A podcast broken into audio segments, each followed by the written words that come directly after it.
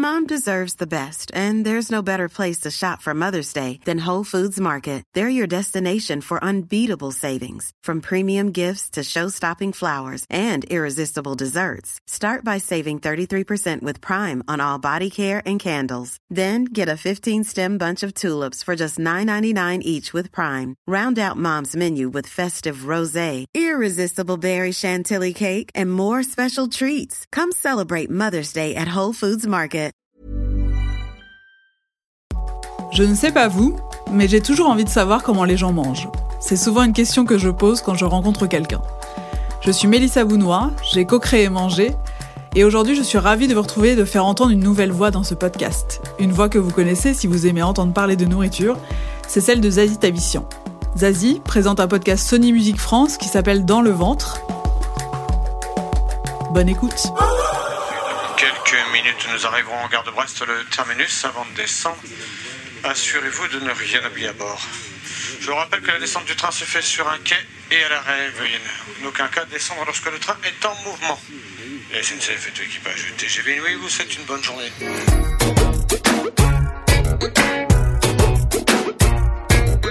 Dans le ventre de Cléopâtre Darleux. Dans le ventre de Cléopâtre Darleux. Cléopâtre Darleux. Dans le ventre de. Dans le ventre de Cléopâtre Darleux. Bienvenue à Brest pour ce nouvel épisode de Dans le ventre avec Cléopâtre Darleux. Cléopâtre est une joueuse française de handball. Je l'ai découverte cet été à la télé pendant les JO que j'ai suivi comme une folle. Il faut dire que l'équipe a gagné tous ses matchs jusqu'à devenir championne olympique. J'ai aussi découvert que le hand est un sport complètement addictif. Les joueuses passent leur temps à dribbler et à marquer des buts. Je me disais en regardant, mais quelle pression d'être dans les goals J'ai donc eu envie de rencontrer la goal star pour lui poser plein de questions. Cléopâtre joue dans l'équipe du BBH, Brest, Bretagne Handball. Et ça tombe bien, elle a aussi ouvert depuis quelques années un restaurant italien, Il Castello. C'est là qu'on se retrouve. Et Cléopâtre, je suis trop contente de te rencontrer euh, parce que j'ai suivi euh, les Jeux Olympiques comme une folle cet été. C'est vrai Ah bah merci, ça fait plaisir. Et euh, tu vois, je connais pas grand chose en sport collectif, je pense en règle générale. Et euh, là, j'étais à fond derrière votre équipe. C'est vrai. bah, c'est vrai que j'ai eu énormément de retours. En fait, on a eu un parcours assez particulier parce qu'on n'a pas très bien commencé. Et au final, au fur et à mesure de la compète, c'est vrai qu'on a. Bah, on s'est un peu euh, réveillé, quoi, je dirais. Et c'est vrai que sur la fin, j'ai eu énormément de retours de gens qui ont kiffé notre parcours. Mais en même temps, bon, une médaille d'or, de toute façon, enfin, c'est exceptionnel pour nous aussi. C'est, c'est un énorme euh, souvenir. C'est, on est hyper heureuse de ce moment-là. Je pense que l'équipe, elle avait l'air assez, euh, elle avait l'air assez soudée aussi. Il y avait un truc euh, beau à voir, quoi. Bah, c'est vrai. À partir du moment, en fait, on a eu un déclic euh, quand bah, il y avait le match, un dernier match coup, coup près contre le Brésil, et on s'est réunis entre nous et on a, je sais pas, on a eu un, vraiment un gros déclic de cohésion. Et comme si après ça, enfin, on a décollé. Et, moi là j'ai des souvenirs dans la tête qui, qui- qui viennent et c'est que les moments de fête après les matchs quand on dansait, on chantait et euh, c'est vrai qu'il y avait une vraie âme sur cette compétition.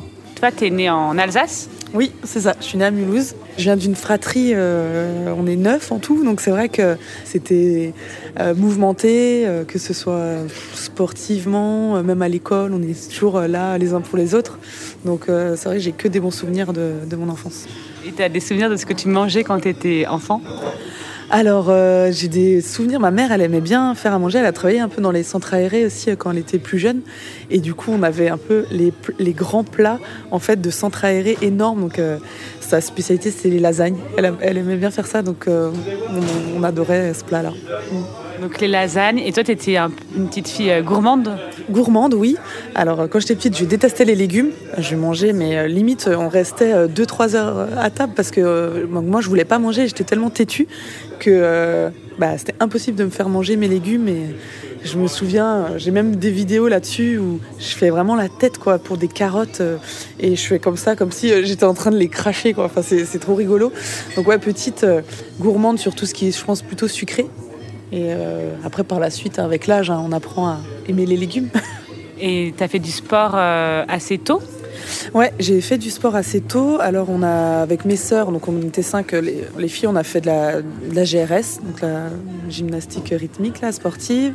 Et après, on est tous allés au judo. On a fait du judo les cinq en même temps. Et j'ai une de mes sœurs, du coup, qui a commencé le hand. Elle avait, euh, du coup, 8 ans. Et après, je l'ai suivie. Et du coup, les trois sœurs, on est partis dans le hand et les garçons au rugby. Et à quel moment euh, ça a commencé à être une éventualité que ce soit ton métier? Alors c'est, euh, je dirais, quand j'ai commencé à, faire tout ce qui est détection euh, départe... enfin, départementale, c'était pas encore trop ça, parce que pour moi c'était énorme déjà d'être en sélection du Haut-Rhin. Et après régional, après j'ai suivi ma sœur, mon aîné, l'aîné du coup Ellie, qui est euh, allée en sport-études, donc euh, en classe de seconde. Et ma sœur a été euh, détectée pour aller en centre de formation à Besançon. Pareil, du coup, un an après, bah, je l'ai suivi, j'ai été aussi un peu détectée. Et c'est là que j'ai été confrontée au plus haut niveau parce que le centre de formation, bah, on s'entraînait de temps en temps avec l'équipe 1, donc, qui était en première division à l'époque, et où on les voyait s'entraîner en tout cas. Donc on voyait vraiment des matchs de haut niveau, des joueuses professionnelles. Quoi. Et là, tu pars à Besançon, donc tu pars aussi loin de, tu pars de ta maison à ce moment-là. Ouais, ouais c'était pas non plus hyper loin, mais une heure et demie du coup. Donc j'étais en semaine à l'internat et le week-end, euh, j'étais avec ma sœur. Elle avait un petit studio. Vous faisiez pas euh, la fête le week-end? Si, si, si. Franchement, euh, j'ai quand même découvert un peu ce, ce, monde de la fête parce que en tant que sportif, on fait quand même la fête. Enfin, faut le dire. Hein. Euh, c'est là qu'on découvre bah, après les matchs, un peu boîte de nuit. Donc j'ai quand même découvert ça à, à cet âge-là. Et inversement, quand, enfin, c'est inversement, mais quand tu es sélectionné et que tu commences à te diriger vers une carrière professionnelle comme ça, est-ce qu'il y a un changement de ton alimentation, en tout cas un contrôle de ton alimentation qui se fait? Euh, Oui, indéniablement. Alors après, au début de ma carrière, je l'avais pas forcément ressenti parce que je faisais un peu moins attention. Mais à partir du moment où justement où j'étais en centre de formation et après pro, enfin j'ai signé à 18 ans en tant que professionnel, euh, bah, on nous pesait régulièrement. Du coup, tu commences à... Enfin, c'est compliqué quand on te pèse, euh, tu te sens bah, tu te sens pas forcément bien. Bon, en tant que femme, souvent, le poids, déjà, ça, ça peut être problématique. Donc euh, là, encore plus, on se sentait un peu jugé. Euh, et, euh, et, je me souviens, du coup, j'avais commencé les équipes de France jeunes, juniors. On avait un entraîneur à l'époque qui regardait énormément ce qu'on mangeait. Et on avait justement, on n'avait pas le droit de manger ici, ça, ça. Donc c'est vrai que j'ai quand même commencé à faire très attention à ce que je mangeais. Et c'était quoi les interdictions? Qu'est-ce que, qu'est-ce que ça devait être ton régime? Alors c'était surtout euh, tout ce qui est sucré, euh, bah, au niveau des desserts, enfin il n'y avait pas forcément de dessert. Euh, apprendre à manger équilibré, c'est-à-dire le matin, moi à l'époque, je, je sais pas, je mangeais pain, beurre, confiture, euh, des céréales, des choses comme ça. Normal. Voilà, normal. Mais au final, euh, avec le temps, en fait, on, on, a appris à manger un peu plus bah, protéiné le matin, donc plus salé. Euh, avoir des collations, euh, bah, manger peut-être moins de. Enfin, avant, j'avais une assiette de pâtes comme ça, alors que bah, on nous apprenait que c'était pas forcément bon de manger trop de pâtes, on n'en avait pas forcément besoin comme des sports euh, comme par exemple le cyclisme où là ils dépensent énormément de calories. Donc nous c'est vrai qu'on n'a pas besoin énormément de féculents. Donc euh, c'est voilà l'apprentissage de toute cette façon de manger et qui, au fur et à mesure des années, enfin je, m'y suis beaucoup intéressée. Euh, au fur et à mesure que j'avais envie de progresser et euh, du coup on apprend à manger différemment et on fait de plus en plus attention. Et tu penses que euh, aussi dans les nouvelles générations peut-être de sportifs, maintenant on les pèse plus comme on les pesait avant, enfin tout, tout, tout ce truc-là qui peut paraître aussi un peu intrusif sur le corps de la femme, ça, ça évolue aussi ou? Euh, Pas tant que ça, je crois pas. Euh, je trouve même que ça s'est accentué. Bon, par exemple dans mon club, on nous pèse une fois par mois, donc il y a un suivi. en, équipe, en équipe nationale, il y a un suivi de stage, enfin une à deux fois dans la semaine. Donc euh, je trouve qu'aujourd'hui c'est quand même plus ancré dans notre quotidien, mais on, l'a aussi accepté. Peut-être qu'avant, euh, comme le handball, c'était pas un sport euh, hyper professionnel. Enfin, il y a 10 ans, ça a vachement évolué en 10 ans. Tout début des centres de formation, donc ça n'a rien à voir avec aujourd'hui. Avant, il y avait peut-être un coach, mais il était peut-être pas forcément professionnel, enfin ou semi-pro. Alors qu'aujourd'hui, il y a des vrais staffs autour de bah, des clubs, des centres de formation, et que du coup, bah, tout est beaucoup plus cadré. Il pèse, tout le monde, il pèse aussi les hommes. Il pèse aussi les hommes, c'est ça, exactement. Ça va. Donc, ça va.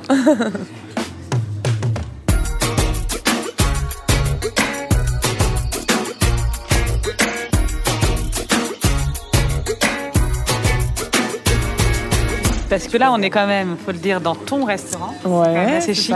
Ouais, c'est sympa. À la base, c'était euh, avec une fille de mon équipe qui était espagnole, donc on a ouvert un bar à tapas. Et euh, c'était un truc qui me branchait vachement parce que j'aime beaucoup partager des moments comme ça autour de la nourriture et aussi autour d'un verre. Et au final, bon, cette fille est partie. Et du coup, là, on a complètement changé. Je me suis associée avec quelqu'un d'autre. Et donc, du coup, maintenant, c'est un restaurant italien. Donc, on fait des pizzas, euh, des salades et des bruschettas. Et bon, des petites planches apéro. Je vais prendre une pizza, je pense. Ouais, bah les pizzas sont. Je vais aussi prendre une pizza du coup parce que je prends que les salades et c'est vrai que bon, je vais faire un peu plaisir quand j'ai pas entraînement. Voilà. Euh, du coup, c'était quoi? Tu... Diavola euh, Ouais, Diavola, je vais prendre. Ouais. Et moi, euh, celle du moment du coup. Ah, ok. Elle est, elle est bien? Ouais. oh, Elle est très très bien.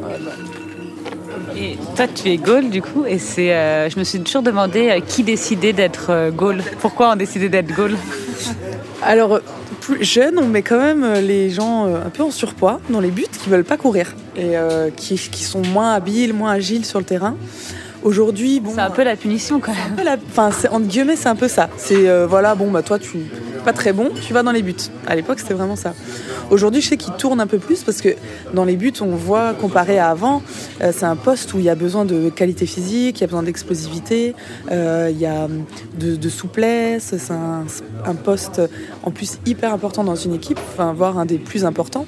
Et euh, du coup, on on met des personnes quand même aujourd'hui qui ont beaucoup plus de qualité physique. Enfin, c'est pas juste quelqu'un qui sait pas courir. On est euh, tout le temps en fait en enfin bon, sauf quand ils sont en attaque, mais à chaque fois il y a de l'action.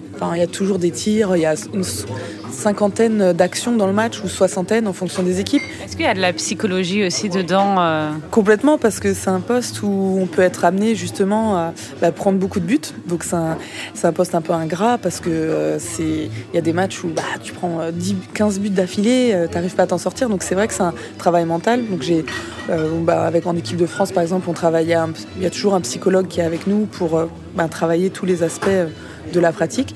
Euh, après, il y a des préparateurs mentaux aussi des fois, quoi, mais là aujourd'hui, on a un psychologue. Et c'est vrai que c'est un poste où tu es tout le temps en train de, cogiter. Il y a un impact aussi psychologique qu'on peut avoir sur les autres joueurs. Donc euh, c'est vrai que c'est au niveau psychologique, c'est. C'est quoi l'impact psychologique sur les autres joueurs? Par exemple, c'est euh, si tu arrives à, par exemple, arrêter deux trois tirs de suite euh, et à prendre le dessus en fait sur le joueur adverse, euh, ça peut être hyper hyper important. Donc, essayer de voilà faire basculer comme ça les, la charge mentale en fait au niveau de ton adversaire. Alors bon, moi je suis pas quelqu'un qui, par exemple, qui va crier sur l'adversaire. Alors il y a des gardiens qui sont comme ça, qui quand ils font un arrêt, ils vont crier et ça va complètement la joueuse adverse, elle va, elle va baisser la tête, elle osera plus revenir. Bon, moi c'est pas trop mon cas, mais il y en a. jamais qui... fait? Je l'ai jamais trop fait, sauf euh, quand je suis très énervée ou on m'a mis un ballon dans la tête, quelque chose comme ça. Là, je peux être comme ça, mais c'est vrai que c'est pas dans ma nature.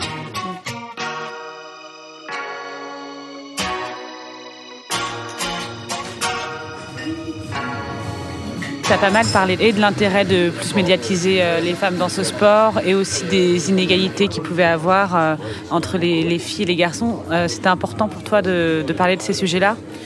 Oui, c'était important. Enfin, c'est important parce que bah déjà dans le handball, déjà on est de plus en plus médiatisé, on a fait vraiment de très bons résultats, mais on voit que ça c'est quand même ça prend du temps en fait euh, à, se mettre en place, même si aujourd'hui je pense qu'il y a une réelle, euh, réelle progression sur la médiatisation.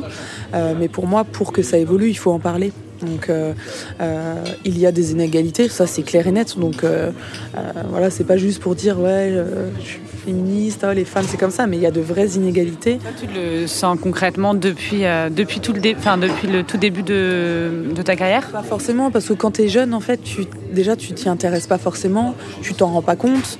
Et je trouve que c'est plus, plus tu vieillis, plus tu vois vraiment en fait ce qui se passe, tandis, plus, le, de plus aussi que j'en discute avec les, mes homologues masculins. Euh, j'apprends des choses, je me dis non mais c'est pas possible. Enfin en fait euh, moi des fois je suis, je suis sur le cul en fait quand j'entendais des trucs. Euh, enfin il y a des trucs, des primes sur des revendications que les hommes font et que moi en tant que femme, enfin j'oserais même pas faire. Mais en fait les hommes ils sont, en fait ils se, ils se sentent tellement légitimes, je pense, ils se sentent tellement à l'aise, ils ont tellement été habitués, je pense, à revendiquer et à à être syndiqués, par exemple, par rapport à nous, euh, il y a plus de 10 ans qui sont syndiqués. Nous, euh, c'est tout récent qu'il y ait plus de 50% des joueuses professionnelles de handball qui sont syndiquées. Et voilà, je pense qu'aussi, c'est du, fait que bon, le handball se, se professionnalise, le sport féminin, qu'au final aussi, les joueuses et les sportives en général bah, prenaient leur retraite tôt. Et c'est que quand tu arrives à un certain âge que, que tu commences à revendiquer. Donc c'est sûr qu'après, quand tu sors du secteur et que tu, tu restes pas, parce que c'est aussi souvent des milieux masculins, euh, tout ce qui est ben, les sphères de ben, les dirigeants, les entraîneurs, c'est souvent des hommes. Il n'y a plus assez de femmes qui revendiquent, en fait, euh, enfin, des, des, anciennes, entre guillemets, qui peuvent revendiquer nos droits. Je regardais, et ça, c'est un sujet, j'imagine aussi, quand on est joueuse. Toi, tu as toujours aimé le handball, tu commences ta carrière, euh, tu es là pour le jeu, et, euh, et parfois, tu es réduite aussi à ton genre de femme Oui, complètement. Je trouve, bah, du fait qu'on soit pratiquement uniquement entraîné par des hommes, dirigé par des hommes, bah, souvent il y a des remarques qui, enfin, moi aujourd'hui, qui passent beaucoup moins, qui passent plus même qu'avant. Avant, pour moi, c'était normal. Enfin, comme on, quand on connaît pas et qu'on s'y intéresse pas, bah, voilà, c'est normal quand on est jeune, entre guillemets.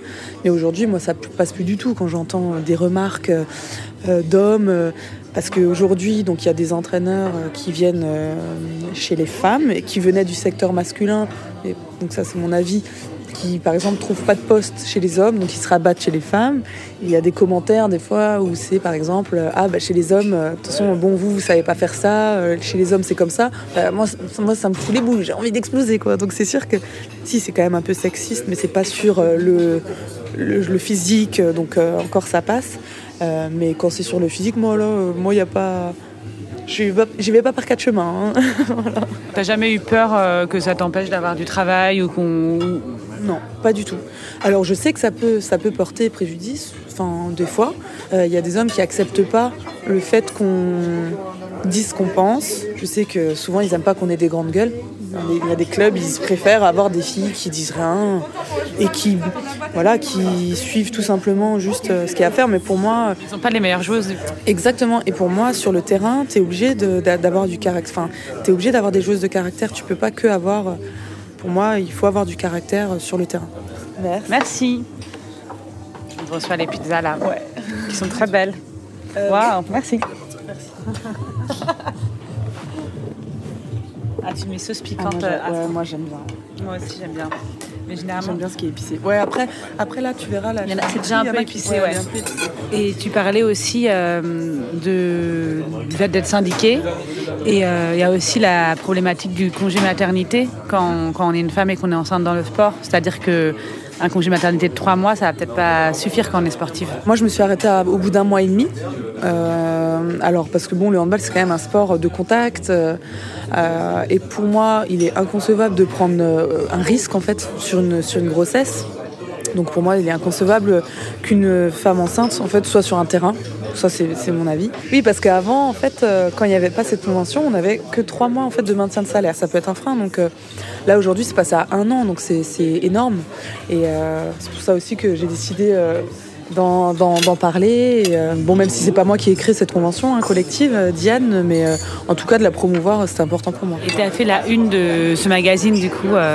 J'ai lu qu'il avait aussi élu sportive la plus sexy de l'année 2012. Et ça, j'imagine qu'ils doivent plus faire ce genre de classement maintenant en 2022. Mais toi, à l'époque, tu avais réagi comment? Et maintenant, comment tu le perçois dix ans plus tard?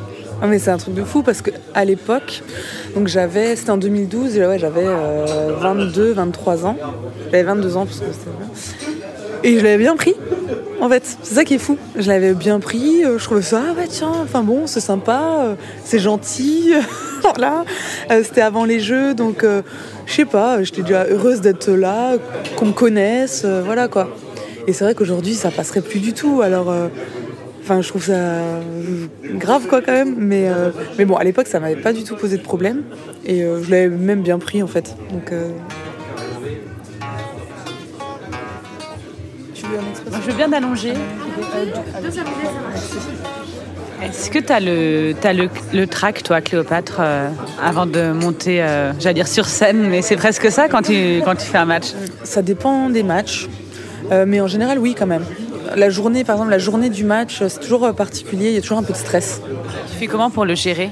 Alors j'ai, je me rassure un peu avec mes routines, tu vois. C'est vrai que j'ai un peu toujours la même façon de faire. Un peu de sieste, un peu de trucs, mais c'est vrai que c'est une journée particulière. Je, suis assez stressée et je pense que tout le monde l'est. Au final, des fois, on se l'avoue pas. Et c'est quoi Qu'est-ce que tu manges avant un match? Alors je mange euh, donc midi c'est toujours du riz parce que bon je mange je mange plus euh, de pâtes ou quoi donc euh, plutôt riz et une viande et des légumes donc assez enfin c'est basique hein. ça je mange le midi. Donc souvent je joue vers 20h et après je mange une collation 3 heures avant le match. Donc la collation c'est toujours aussi basse protéine alors souvent je mange du blanc de poulet par exemple avec soit une tranche de pain euh, un fruit, café. Je, bois beaucoup de café quand même. Jour de match, je bois beaucoup de café, ça me déstresse aussi. Euh, ouais. Ce serait plutôt le contraire normalement. Ouais, du coup, euh, j'avoue que même des fois j'abuse parce que j'en bois tellement que justement je tremble carrément tellement que, tellement que j'en ai vu. Donc je me suis un peu calmée là-dessus. Et toi, Cléopâtre, là, tu as, as re-signé, j'ai lu, pour deux ans. donc ça avait l'air d'être une très bonne nouvelle dans les médias pour tout le monde et pour les supporters du club aussi. Ouais, c'est clair. C'était, bah, pour moi, c'était un souhait. Euh, le club aussi, les supporters, j'ai eu énormément de, voilà, de, soutien. Euh, je sais que euh, je les apprécie et qu'ils m'apprécient, donc c'est voilà, une, une resignature dans, dans un bon, climat et je pense que tout le monde est content. Et, et, après les, ces deux ans que tu vas, donc ça, ça nous amène à 2024. donc oui, voilà, mon, mon objectif c'est d'aller jusqu'à Paris 2024. Et après, et après, je verrai. Pour l'instant, je me suis donné ça comme objectif. C'est vraiment, euh, je, vais, me donner tous les moyens pour être au taquet euh, à ce moment-là. Et ensuite, je verrai si je continue ou pas. C'est bien de ne pas fermer. Oui, voilà. Euh, au départ, alors pour mon mari, c'était important qu'il ait une date parce que lui, il aime beaucoup se projeter. Et bah, déjà, j'ai déjà un enfant, mais on aimerait bien un deuxième. et lui Enfin, c'est pas forcément facile non plus pour euh, les conjoints, justement, parce que bah, lui, il est à la maison. Moi, je pars souvent. Quand je suis en compétition, je pars un mois. Il est un mois toute seule avec euh, la petite. Euh, les jeux, c'était deux mois. Et même au quotidien, même si je pars pas un mois, je pars souvent dans la semaine, trois, quatre jours. Donc, c'est vrai que c'est un rythme assez, assez difficile. Donc, pour lui, c'est aussi important d'avoir voilà, au moins une perspective de se dire, bon, bah, dans deux ans, au moins, peut-être qu'on pourra avoir une vie normale. Mais si à ce moment-là, euh, on a trouvé un équilibre et euh, que peut-être pourquoi pas continuer, peut-être que en club ou euh, que en équipe de France, je crois que c'est pas possible. Mais T'as pas du tout envie d'arrêter pour le moment, en tout cas. Mais aujourd'hui, non, j'ai pas forcément envie d'arrêter parce que je prends, je prends encore beaucoup de plaisir. J'ai laissé Cléopâtre à Brest et je suis repartie prendre mon train parisien. Non sans avoir acheté des petites galettes bretonnes et des sardines. Pour continuer à suivre l'actualité de Cléopâtre, je vous conseille vivement de jeter un coup d'œil à sa page Instagram et à son site internet cléopâtredarleux.com. Et évidemment, je vous encourage aussi à suivre ses matchs avec Brest et l'équipe de France. Dans le ventre est un podcast produit par Sony Music, imaginé et écrit par Zazie Tavissian et réalisé par Geoffrey Puitch.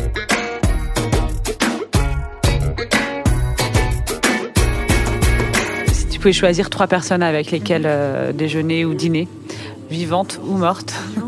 Pas obligé de dire des joueurs de handball. Hein. Ouais, ouais, ouais, non, bien sûr. Mais je dirais quand même un. Donc c'est euh, Philippe Médard. Donc c'est mon ancien, c'est un, ancien gardien de l'équipe de France. Euh, qui était au jeu de Barcelone 92, il a gagné une médaille, et il m'a entraîné ma première année pro quand j'étais à Paris. Et il est décédé il y a quelques années. Et euh, ça a été quelqu'un quand même de marquant, bah, de part euh, déjà ce qu'il m'a apporté. Euh, bah, au niveau du handball, ça a été un monument aussi. Et, et donc c'est vrai que j'ai toujours une petite pensée pour lui. J'aime bien Camille Lelouch parce qu'elle me fait beaucoup rire. J'adore. J'aimerais bien qu'elle me fasse rire à table. Je pense qu'on rigolerait bien. Et quelqu'un d'autre. Je sais pas. Ah non, mais c'est fou ça. J'ai eu Brad Pitt qui m'est venu comme ça. Ah bah si, c'est une bonne idée. En plus, c'est pas mal. C'est qu'il est célibataire et qu'il cherche l'amour. Ah bon Super. Bon, je ne suis pas, mais bon, le temps d'une soirée, on, rigolera bien en tout cas. C'est un repas un peu fantasmé. Bon, voilà, ça reste dans ce repas. Quoi. Ouais, exactement. Voilà. marrant, ça m'est venu à l'esprit comme ça. je me dis non, je vais pas dire ça quand même. Je me dis bon, bah voilà, ce qui est bien à l'esprit. tu vas avoir un message de Brad Pitt sur ton Instagram. C'est ça. Bonjour Cléopâtre. C'est vraiment improbable. Hein. ouais. Je pense qu'il connaît pas du tout le handball aux États-Unis. C'est pas encore euh, venu jusque là-bas. Si cet épisode vous a plu, n'hésitez pas à vous abonner et à en parler autour de vous. En attendant, n'oubliez pas, bien manger, c'est bien, bien manger, bien accompagné, c'est encore mieux. Vous venez d'écouter un épisode de Dans le ventre, un podcast Sony Musique France présenté par Zazie Tavissian. Si vous voulez écouter tous les épisodes du podcast, ils sont disponibles sur toutes les plateformes.